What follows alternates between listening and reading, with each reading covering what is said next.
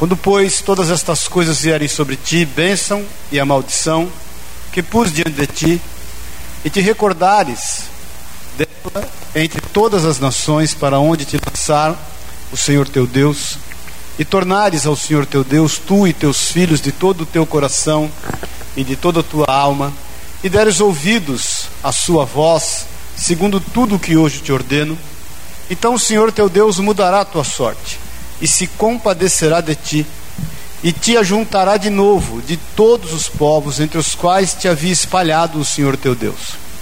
Ainda que os teus desterrados estejam para as extremidades dos céus, desde aí te ajuntará o Senhor teu Deus e te tomará de lá. O Senhor teu Deus te introduzirá na terra que teus pais possuíram e, as, e a possuirás, e te fará bem, e te multiplicará mais do que a teus pais. O Senhor teu Deus circuncidará o teu coração e o coração da tua descendência para amares ao Senhor teu Deus de todo o coração e de toda a tua alma para que vivas. O Senhor teu Deus porá estas maldições sobre os teus inimigos e sobre todos os teus aborrecedores que te perseguiram. De novo, pois darás ouvidos à voz do Senhor, cumprirás todos os seus mandamentos que hoje te ordeno o Senhor teu Deus te dará abundância em toda a obra das tuas mãos, no fruto do teu ventre, no fruto dos teus animais e no fruto da tua terra, e te beneficiará, porquanto o Senhor voltará a exultar em ti para te fazer bem, como exultou em teus pais, se deres ouvidos à voz do Senhor teu Deus, guardando os teus mandamentos e os teus estatutos escritos no livro da lei, se te converteres ao Senhor teu Deus de todo o teu coração e de toda a tua alma. Amém? Pai, nós te louvamos, Jesus, por estarmos aqui. Te agradecemos pelo teu cuidado, pelo teu amor e pelo teu propósito em nós. Pai, ser conosco fala aos nossos corações, nos revela pela tua palavra a tua boa, perfeita e agradável vontade, e que seja o Senhor exaltado em nosso meio. Em nome de Jesus, nós repreendemos o que não é teu e o que não pertence a ti, declaramos a liberdade do teu Espírito Santo em nós, em teu nome, Jesus. Amém e amém. Amém? Pode sentar-se. Vou falar hoje da Aliança Palestina. Domingo eu vou falar da Aliança Davídica e Nova Aliança junto para a gente voltar para o mesmo período. Para não eu ia alongar, mas para a gente terminar dia 31 de março, como a gente havia dito. É, eu vejo assim, eu até vou falar sobre isso domingo também para os irmãos, uma certa dificuldade das pessoas em querer entender o propósito de Deus. Às vezes nós queremos muito entender o propósito que Deus tem para nós e o propósito da nossa vida, mas se nós não buscarmos entender qual é o propósito de Deus, nós nunca vamos entender o propósito que Deus tem para nós. Amém? A gente nunca vai entender qual o propósito da nossa vida. A gente tem que entender o propósito da existência de Deus em si. A gente tem que entender o, o, a existência de Deus, em qual, o, em qual sentido ela vai. Eu estava orando ali, viajando, até o Pacífico me deu um susto ali, eu falei que eu fui arrebatado agora. É, quanto a isso, quanto ao qual é o sentido da existência de Deus? Qual o sentido que ele dá à sua existência? Qual é a direção que ele tem caminhado? Muitas vezes a gente quer saber o sentido da nossa vida, qual é a direção que nós vamos caminhar, mas se a gente está seguindo a Jesus, a palavra do Senhor diz que aquele que quer me servir, negue-se a si mesmo, pegue a sua cruz e siga-me. A Bíblia diz: o Senhor fala: onde estiver o meu servo, ali também eu estou, e o meu Pai o honrará. Se nós estamos servindo e seguindo Jesus, em qual sentido nós estamos seguindo? Qual é o sentido da nossa vida? Qual é a direção que a gente tem dado para a nossa vida? A gente só vai achar sentido na nossa vida quando nós buscarmos compreender o sentido de Deus e da sua vida, do Senhor. Por isso que a gente tem estudado as alianças. Por isso que eu compartilhei a, a espinha dorsal do, da, da, de todas as profecias que há de Daniel 9, para que tudo se cumpra parte já se cumpriu, a gente viu ali, já se cumpriu com um requinte de detalhes. E aí a gente tem estudado acerca das alianças, nós temos que entender o propósito. Qual é o propósito? Amém, queridos? Qual é o propósito de tudo que tem acontecido ao redor do mundo? Todas as etapas que têm se cumprido, todas as profecias que têm se cumprido, toda a história em torno da palavra de Deus. Por isso que é importante a gente entender dessas alianças, porque Deus é um Deus de propósito, Ele vai cumpri-las. A gente, para poder avaliar aquilo que o Senhor nos tem deixado com liberdade pelo Espírito Santo, para podermos entender na Sua palavra, a gente tem que entender a base de todas essas coisas. Então nós falamos sobre essa profecia de Daniel, né, essa espinha dorsal aí, eh, de todo o fim dos tempos, acerca do cumprimento de todas as coisas. Depois falamos da aliança brâmica, né? E hoje eu quero falar da aliança palestina. E eu quero que você tenha esse entendimento. Porque nós estamos aqui buscando entender qual é esse propósito. Amém, queridos? A Bíblia, a Bíblia nos fala claramente acerca disso. Para poder a gente então balizar os nossos propósitos. Amém, irmãos? Porque muitas vezes os nossos propósitos, é, ainda que sejam em buscar e glorificar o nome do Senhor, eles têm uma, uma pegada muito humana, muito almática, muito emocional. Porque a gente ainda não está entendendo qual é o propósito de Deus. Por isso que Deus deixa as suas alianças, Ele tem um propósito acerca dessas alianças. Ele tem um plano acerca de todas as coisas. E é por isso que a gente tem entendido e, e, e buscado diante do Senhor saber mais acerca disso.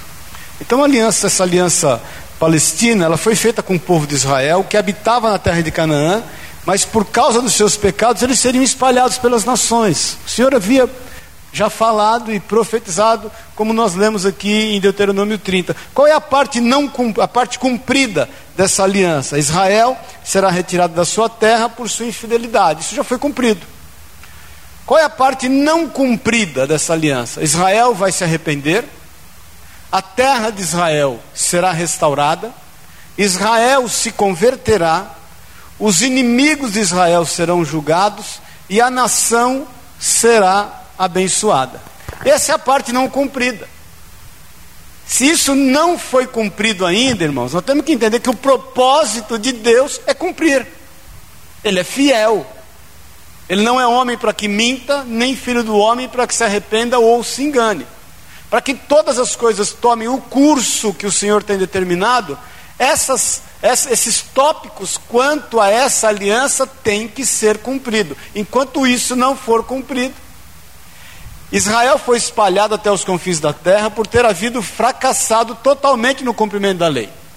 Mas quando se recordar de entre todas as nações para onde foram lançados, entenderão definitivamente que não podem cumprir a lei a fim de serem salvos. Aí eles vão perceber algumas questões. Deus tem tratado com a sua igreja, eu tenho falado isso várias vezes nessas ministrações. Nós somos a sua igreja, eu vou falar bastante sobre igreja hoje. E ele tem tratado com a sua igreja. E ele vai voltar a tratar com Israel. Porque ele vai cumprir essas promessas acerca de Israel. Quando Israel começar a, a, entender e perceber, eles vão perceber que as suas mãos são incapazes de apresentar um sacrifício agradável. Não adianta eles andarem com os filactérios, não adianta eles cuidarem das franjas das roupas, das franjas dos cabelos, e eles vão entender definitivamente que eles são incapazes, que todos nós somos incapazes de com as nossas mãos oferecer um sacrifício agradável a Deus. Nós precisamos do Senhor Jesus. Amém, querido?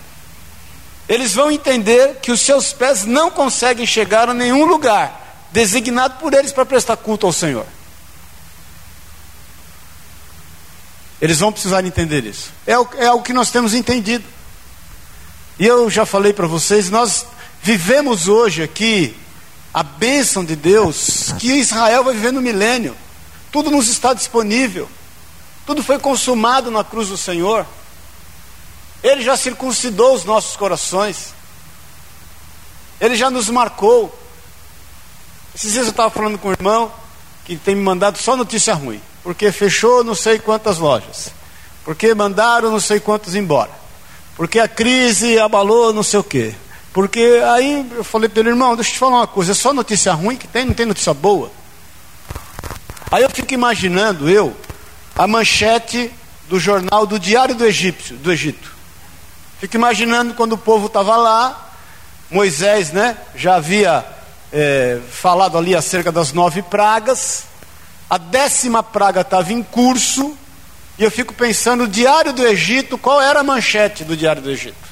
A manchete só poderia ser uma: morte de todos os primogênitos na terra do Egito, inclusive dos animais. Imagine o Jornal Nacional local. Qual era a chamada? Então aquilo era a chamada do Egito, porque aquela era a notícia do momento e era aquilo que eles estavam vivendo. Mas devia ter uma outra notícia ali. Com certeza devia ter uma notícia com menos ênfase, um pouquinho à direita da página, mais assim escondida que ninguém visse, que devia ter uma chamada assim: Porém, existe um povo que está celebrando uma festa feliz. E esse era o povo de Israel. Para nós entendermos o poder da marca do sangue. Enquanto tinha um povo administrando a morte, tinha um povo administrando a vida e a liberdade. Somos nós. Deus tem um propósito em todas as coisas acerca da nossa vida.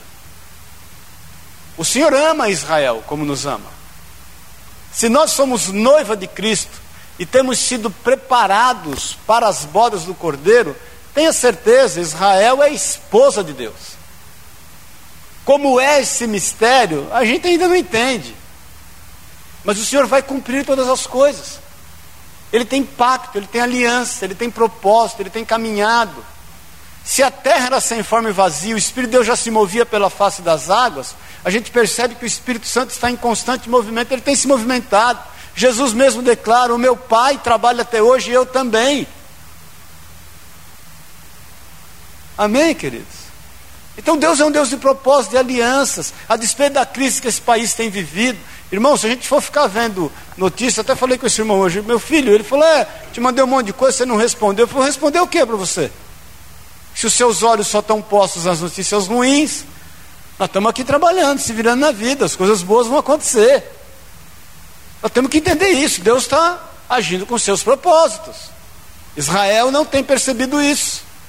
Jesus veio para os seus, os seus o rejeitaram. Israel está se preocupando com questões políticas, Israel está se preocupando em tomar a posse da terra de uma forma humana, Israel está se preocupando em fazer valer, cumprir-se a profecia segundo aquilo que agrada os seus corações, e nós não estamos aqui julgando o povo de Israel, esse não é o propósito da nossa reunião, nós estamos aqui querendo avaliar o propósito de Deus, mas nós temos que entender que o Senhor os ama, da mesma forma que nos ama que nos pegou da forma que estávamos, cheio de lama, cheio de carrapicho, cheio de problema, e vem tratando com a nossa vida e vai tratar até o, o dia ser perfeito. Amém, queridos? Agora, eles vão entender que um coração quebrantado e um coração contrito, ele pode encontrar-se com Deus. Só tem uma forma de nós nos encontrarmos com o Senhor, e Israel vai perceber isso. Nós já percebemos isso pelo Espírito Santo, pelo amor do Senhor que nos constrangeu, pela graça sem explicação que está sobre a nossa vida. É só um coração contrito e quebrantado. Esse pode se aproximar do Senhor. Esse vai viver as revelações do Senhor. Israel ainda entende que o cumprimento de toda a lei é que irá salvá-los. E nós sabemos que isso não é possível. Nesse ponto, entre o que foi cumprido e o que falta ser cumprido, estamos nós, a igreja. Amém? Aqui, aqui, entre exatamente o que já foi cumprido e o que vai ainda ser cumprido, estamos nós.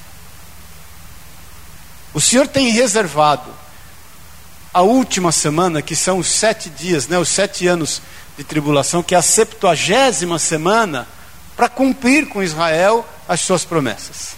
Ele vai tratar Israel ele vai mudar o coração de Israel, ele vai ministrar o coração de Israel, ele sabe a maneira que Israel irá compreendê-lo. Agora, entre esse o cumprimento disso que não foi obviamente não cumprido e o que já foi cumprido, estamos nós aqui, sendo tratados por Deus, pela sua graça, pela sua infinita misericórdia, aguardando nele todos os dias o cumprimento de todas as coisas, sabedores de que ele vai tratar conosco a sua igreja. Amém, queridos? Nós temos que entender isso como igreja. É importante que a gente entenda o propósito de Deus em relação à igreja. Senão não vamos entender o propósito da nossa vida na igreja, para com a igreja e para com as pessoas que estão, não estão na igreja, que estão no mundo. Eu quero falar alguns pontos em relação à igreja. Abre a tua Bíblia, por favor, em Atos 20 e 28. Nós vamos ver alguns versículos aí. Fala-se tanto da igreja hoje, irmãos. Existe igreja para tudo quanto é gosto, quando a igreja é única. As pessoas hoje se dão ao prazer de buscar uma igreja que lhes serve. Se, se a igreja atende os seus requisitos. Na realidade, nós não estamos atrás de uma igreja que nos serve, quanto aquilo que a gente entende que é bom para nós. Nós estamos atrás de uma igreja a quem a gente possa servir. Amém, querido? Nós estamos aqui para servir. Então, em relação à igreja, primeiro ponto aí em Atos 20, 28. Atendei por vós, isso Paulo fala aos presbíteros em Éfesos e por todo o rebanho sobre o qual o Espírito Santo vos constituiu bispos para pastoreardes a igreja de Deus, a qual ele comprou com o seu próprio sangue. Então a primeira coisa a gente tem que entender quanto à igreja, a nós que ele tem tratado. Nós pertencemos a Deus e ele nos comprou com o seu sangue. E quando nós entendemos isso, nós mudamos a posição. Nós começamos a entender o que o Senhor fala, eles estão no mundo, mas não são do mundo. Não peço que os tire do mundo, mas peço que os livre do mal. Está lá em João 17. Então o mundo pode estar de ponta cabeça. Conosco as coisas vão ser diferentes. Elas não vão ser fáceis. A Bíblia em momento algum disse que ia ser fácil, ela disse que ia ser diferente. No mundo tereis aflições. Mas tem de bom ânimo. Eu venci o mundo. Jesus é quem vai à frente. Então nós somos comprados com o sangue do Senhor. Esse é o grande propósito do Senhor em relação a nós, a sua igreja. Isso tem que dar sentido para a nossa vida. Isso tem que haver valor. Amém, querido? Quando nós entendemos o valor que Deus tem para nós, nós vamos começar a entender o valor que Deus tem em relação a Israel para poder saber qual é o propósito do curso de toda a história. Segundo ponto, abre lá, por favor, em Salmo 45, 11.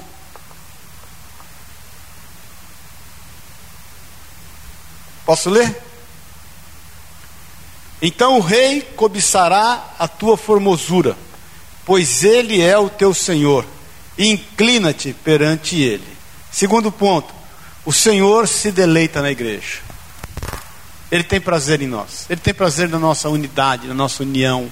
Ele tem prazer no nosso, no nosso amor para com Ele, no nosso amor uns para com os outros. O Senhor se deleita em relação à igreja. O Senhor tem prazer em nos ouvir. Ele tem prazer em que nós nos aproximemos dele.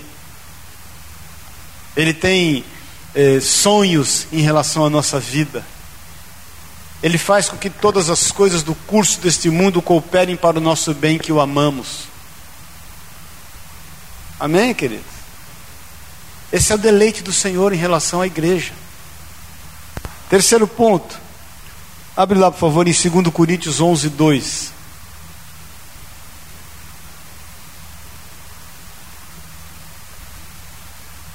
Diz assim: Porque zelo por vós com zelo de Deus, visto que vos tenho preparado para apresentar como virgem pura a um só esposo, que é Cristo. Nós somos a noiva de Cristo. E nós devemos zelar por essa noiva, como membros dela. O apóstolo Paulo tinha uma grande preocupação em relação a isso. Então temos que zelar pela noiva, o cuidar um dos outros. Queridos, um dia, esses dias um irmão me ligou e ele simplesmente sumiu. Aí me ligou, como se nada nunca tivesse acontecido. Eu falei, irmão, o que acontece com a sua vida? Falei, não, estou te ligando para dizer que eu te amo. Eu falei, deixa eu te falar uma coisa aqui: o amor é uma prática, querido. O amor não é uma palavra. Você some seis meses, a gente preocupado, orando, tentando falar com você, não consigo. De repente me dá um telefonema para dizer que me ama. Isso é falta de zelo. Ele falou: Não, não queria que você ficasse chateado comigo. Eu falei: Eu não estou. Eu só estou te passando uma informação, você administra ela como você achar melhor. Faça isso como você achar melhor. Porque nós não somos descartáveis. As pessoas que estão orando e se preocupando contigo não são descartáveis. E nós temos que aprender a zelar uns pelos outros, querido. A importância que as pessoas têm diante de Deus. É muito importante a gente estar antenado. O apóstolo João fala isso em 1 João 3, eu sempre repito isso. Se aquele que vir ao seu irmão passar necessidade, tendo recursos nesse mundo e não o socorrer, o amor do Senhor não está nele. 1 João 3, se não me engano, versículo 18. A Bíblia não fala, João, João 17. A Bíblia não fala, João não fala aquele que ouvir. Fala aquele que vir, que perceber. As pessoas que estão ao nosso redor não precisam abrir a boca para falar. A gente tem que estar em Deus buscando uma forma de compreendê-las, de entendê-las. Eu estava conversando com uma pessoa que passou por um momento de beber bastante.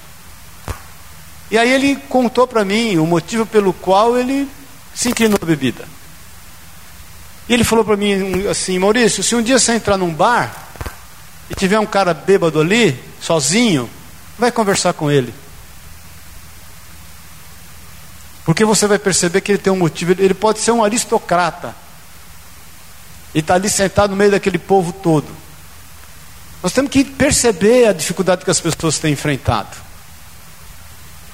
Isso faz parte do propósito de Deus em relação à nossa vida, o sentido pelo qual o Senhor nos tem colocado.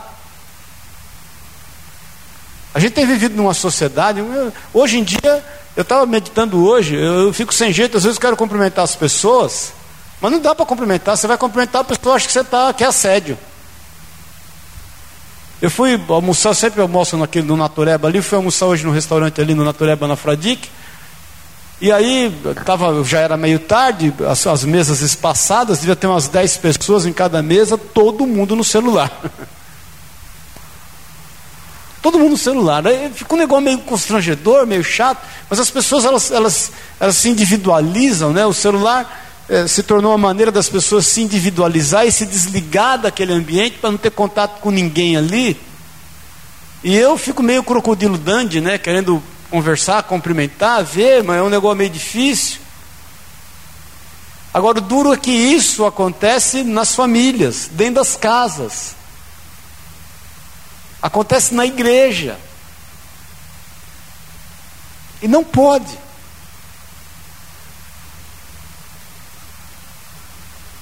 Irmãos, a gente entende na palavra de Deus que no arrebatamento muitos vão ficar. E eu fico pensando qual vai ser a comunidade. Porque entre o período do arrebatamento até o início da grande tribulação, vai haver alguns anos, há um período aí nesse caminho. A gente não sabe quanto tempo. Até que o anticristo, porque há o arrebatamento da igreja e depois vai haver a manifestação do anticristo. Até que ele se manifeste, alguns anos vão passar. Então eu fico pensando, após o arrebatamento e a percepção daqueles que ficaram, que o negócio vai pegar, como é que vai ser o relacionamento desses irmãos?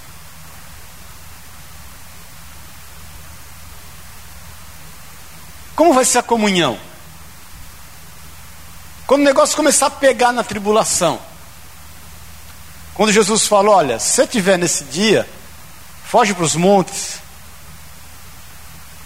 porque o negócio vai ficar feio. Ai das grávidas, Jesus fala, porque elas não vão poder se locomover com facilidade, porque só tem uma forma de sair fora: correndo. Sai correndo. Satanás tem preparado todo, todo, todo, todo, todo o cenário para poder tomar conta de todas as coisas. Irmão, o mundo está totalmente interligado. Não sei se vocês leram essa semana eh, a bronca lá eh, do, do FBI e a Apple, né? Porque eles querem aquele, aquele casal que mataram 14 pessoas e se mataram nos Estados Unidos, acharam o celular do cara, um iPhone 5S, e eles querem descriptografar o celular.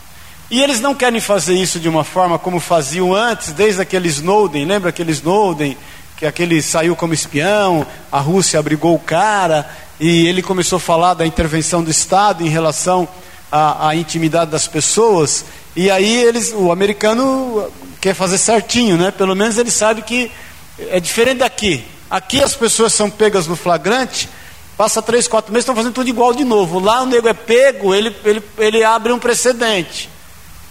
E aí o FBI tem, tem brigado e o, o, presidente da Apple tem falado: não, isso não é possível, porque se a gente abrir para um, ele trouxe a público isso. Se, ele, se a gente abrir para um, nós vamos ter que abrir para outro. Se a gente abrir para o FBI, isso vai abrir um precedente para que todas as pessoas percam a sua intimidade, elas percam a sua privacidade. E vem o FBI atacando o, o, a Apple, dizendo que eles estão fazendo isso como arma de marketing. E a gente sabe que a privacidade está cada vez mais sem privacidade. Isso é o plano de Satanás. O controle de todas as pessoas. Agora imagino eu como a congregação que ficar no arrebatamento vai se, re, se relacionar. Como vai ser a tolerância. Então, irmãos, o Senhor ama a igreja. Ele tem cuidado, ele tem zelado, e ele tem prazer nela, e ele tem prazer naqueles que têm prazer nela. Se nós não conseguirmos manifestar esse amor, nós não vamos conseguir entender o propósito de Deus em toda a história de todas as coisas. Nós não vamos amadurecer o suficiente para entender o porquê ele vai fazer acontecer aquilo que a Bíblia diz que vai acontecer, que é o que nós vamos começar a vida de quinta-feira em diante. Porque domingo que vem eu vou agora eh, resumir duas ministrações, aí nós vamos entrar em, em Apocalipse mesmo. Outra questão, abre aí por favor em Efésios 4,15.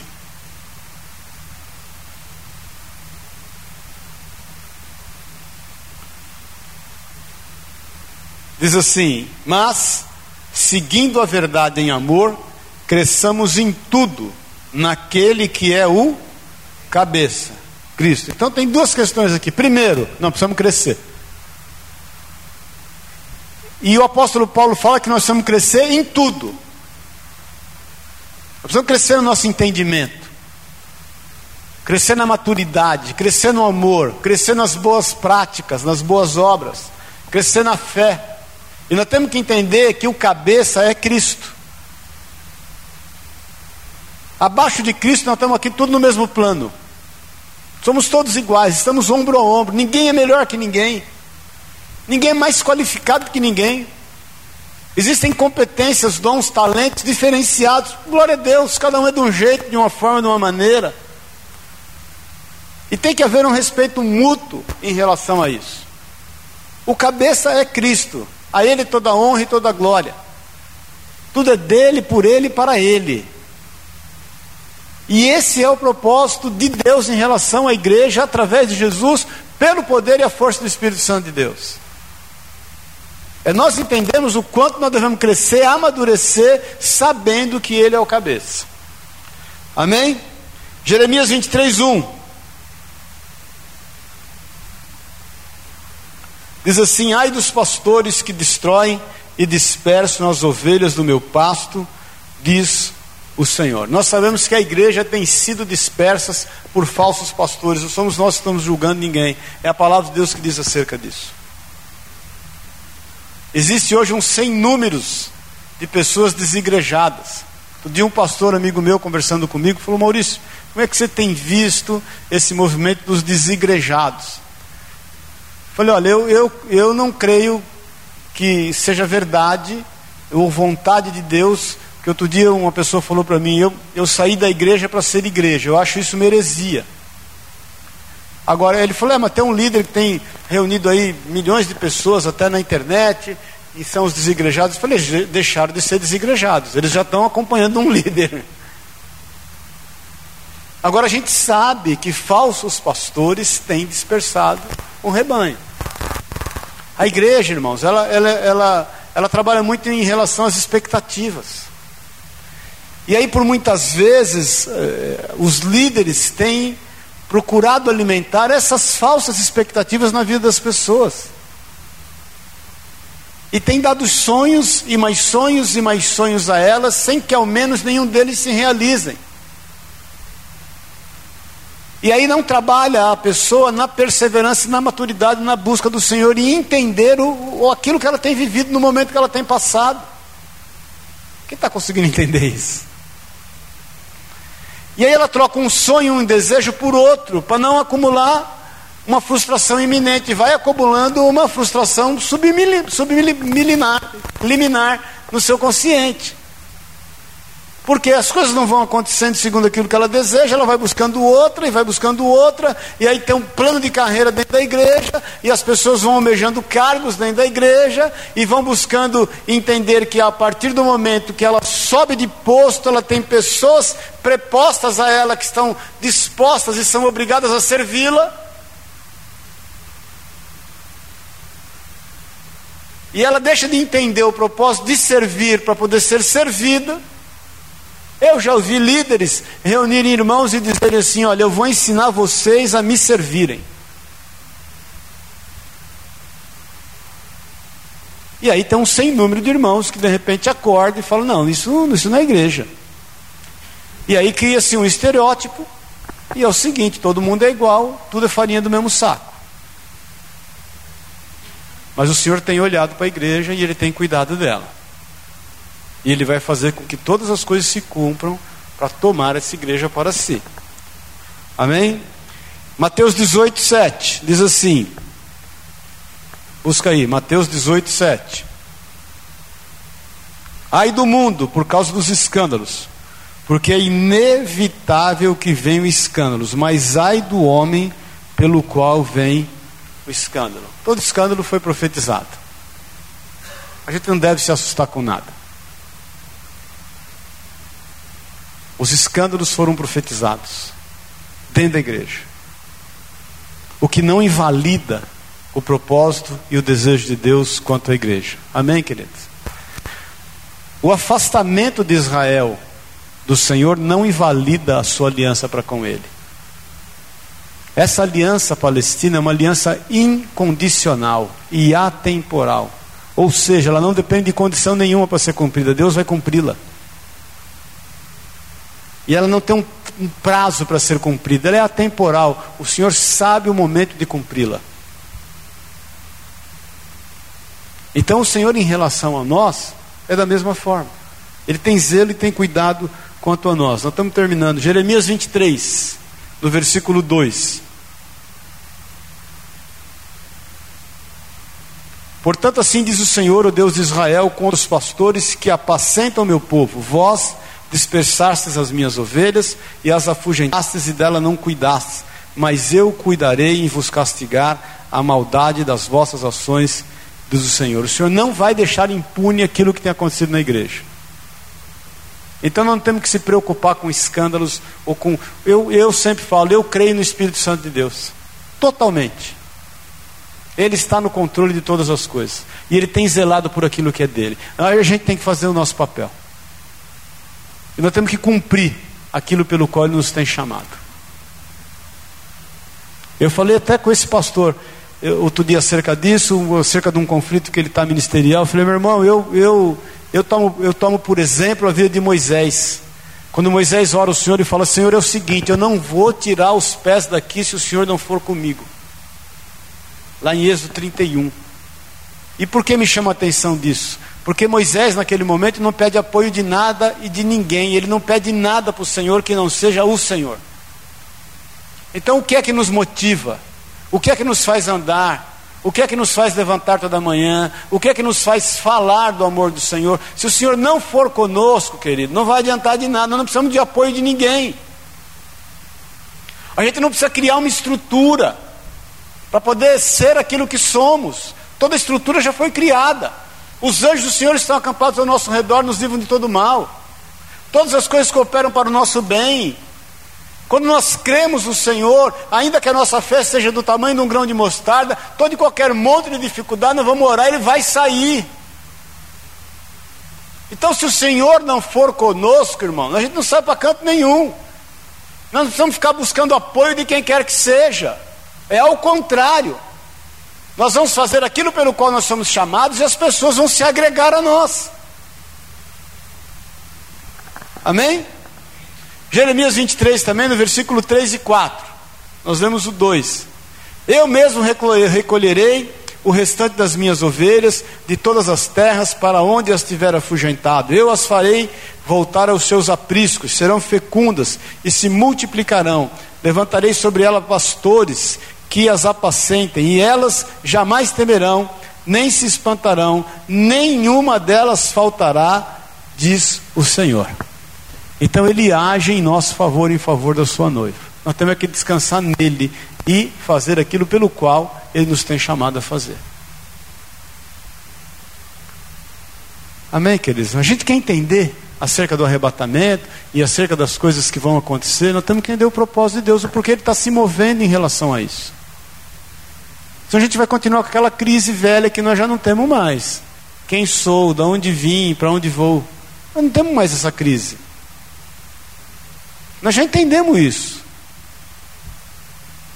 E quando nós formos indagados acerca de todas as coisas que vão acontecer, é claro no nosso coração, Deus tem um propósito. E o propósito qual é? Israel.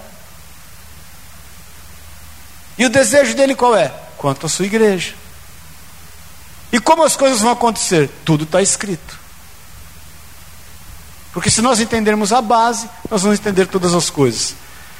Para terminar, versículo Apocalipse 3:10.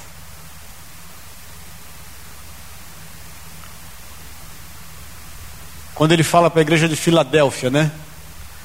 Porque guardastes a palavra da minha perseverança, também eu te guardarei da hora da provação que há de vir sobre o mundo inteiro, para experimentar os que habitam sobre a terra.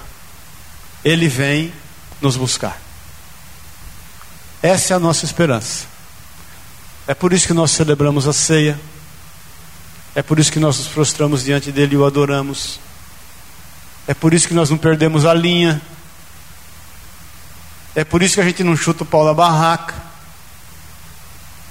Porque a gente crê que ele vem nos buscar.